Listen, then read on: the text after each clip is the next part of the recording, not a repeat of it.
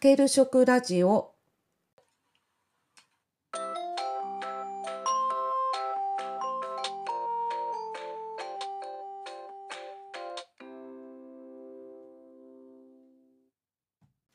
皆さんこんにちは。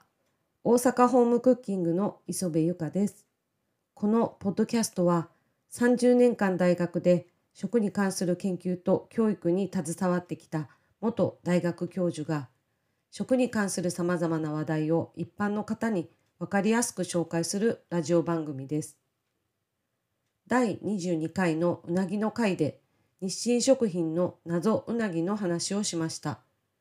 無事に購入することができ、実際に食べましたので、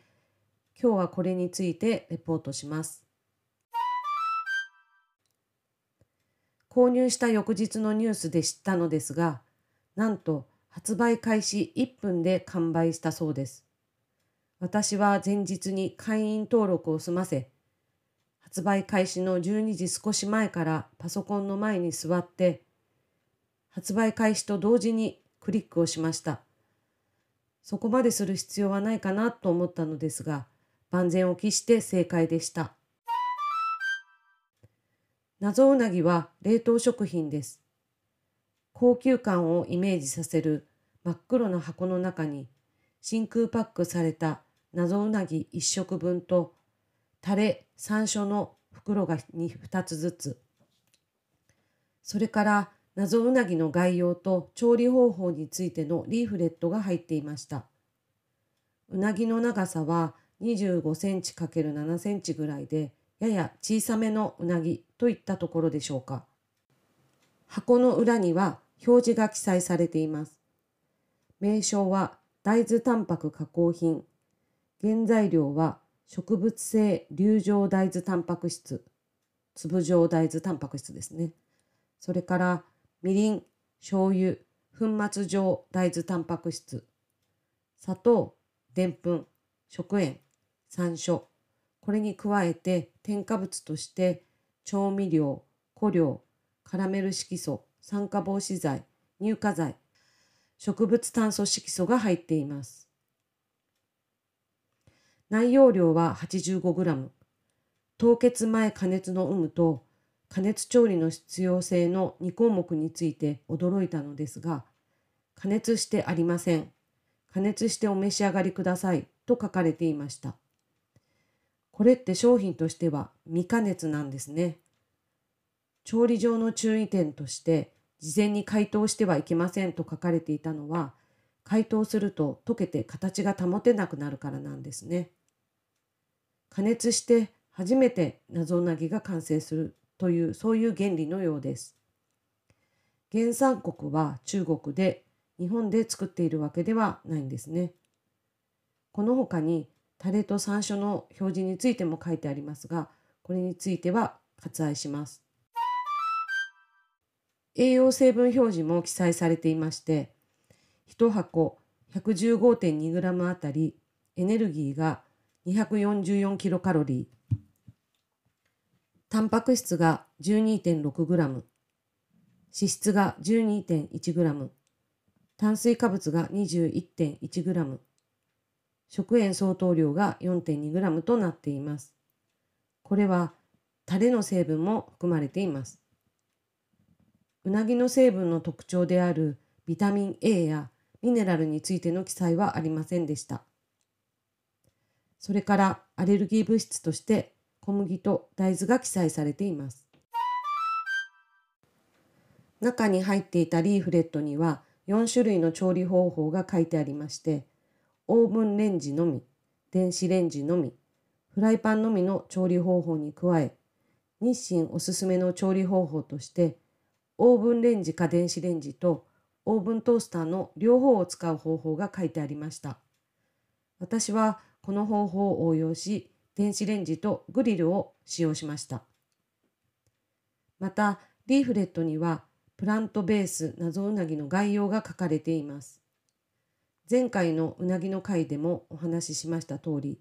日清食品のカップヌードルにはあの肉なのか何なのかよくわからない謎肉というものが入っています。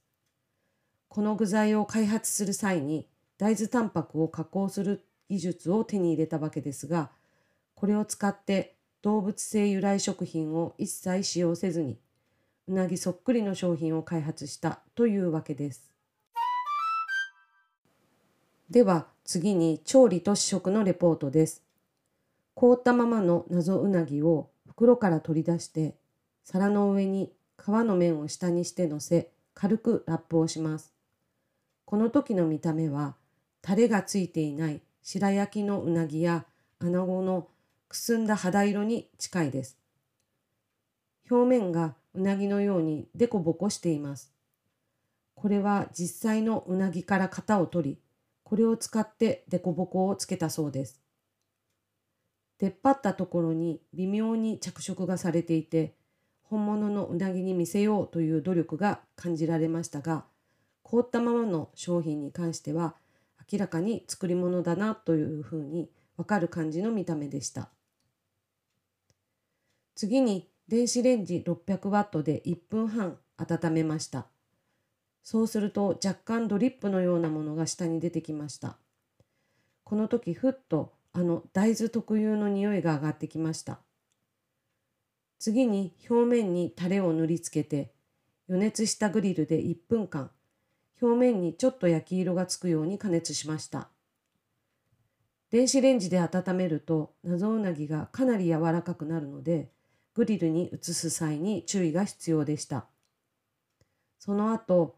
ご飯の上に乗せてタレをかけ、山椒を振って完成です。完成した見た目はもううな丼そのものでした。皮もリアルで竹炭の色素を使っているそうです。家族と一緒に試食したんですけれども、これはすごいを連発し、何も知らずに出されたら絶対うなぎと間違うよねと話しながら食べました実食して一番感動したのは食感でしたこの謎うなぎはリアルな食感にするために白味噌中間層皮層の3層に分けて加工しているのですがこの白味噌がとにかくすごいんです語彙が貧困ですみません本当に魚を食べている食感でした。あの魚の繊維の感じを実現していて一体どうやって作るんだろうと本当に驚きました。皮と身の間にとろっとした食感があると思うんですけれどもそれもうまく再現されていました。味はやはりタレの味に影響されてしまうので謎うなぎそのものの味も味わっておくべきだったと後悔しました。タレをかけることによってうなぎのかば焼きにさらに近づけているという印象を持ちました。ただ食べ終わった後に大豆臭がするので大豆が嫌いな人はこれが気になるのではないかと思いました。気になるお値段ですけれども1500円に消費税と郵送料がかかって2630円でした。女性2人なら2食分取れるかなという感じなので、本当のうな丼よりは安いという印象でしょうか。日清食品のホームページを見ると、うなぎが取れなくなって高騰していることや、稚魚からの養殖がなかなか難しいというようなことで、日清食品の技術を使って土曜の牛の日にうなぎを食するという食文化を伝承したいというようなことが書かれていました。ただ、うなぎとしての栄養価がないことや、さまざまな添加物が加えられていることが気になる人はいるかもしれません。また、これを作るためにどれぐらいのエネルギーが使われているのかということも気になりました。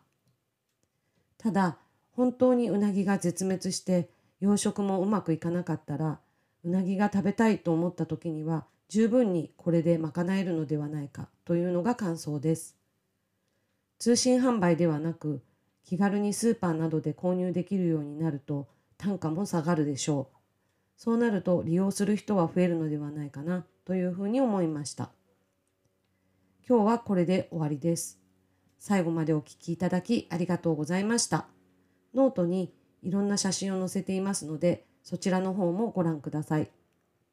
面白かったよという方は、いいねボタンをクリック、